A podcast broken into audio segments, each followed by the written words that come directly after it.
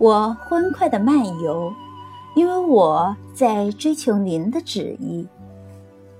在中国语言里，对自由的原本叫法也是指道德的自由和灵魂的自由。中国人要是说一个民族没有自由，就说这个民族中无道。道这个字在孔子的学说中指的是本性的法则，而本性的法则又是天命的体现，因此。中国人所谓的自由，是一种自由的灵魂，是实现人生本质的法则。因此，这种自由是道德的自由，是服从天命。呐喊：自由不是无所不为，为所欲为，顺应天道，从心所欲不逾矩，才称得上自由。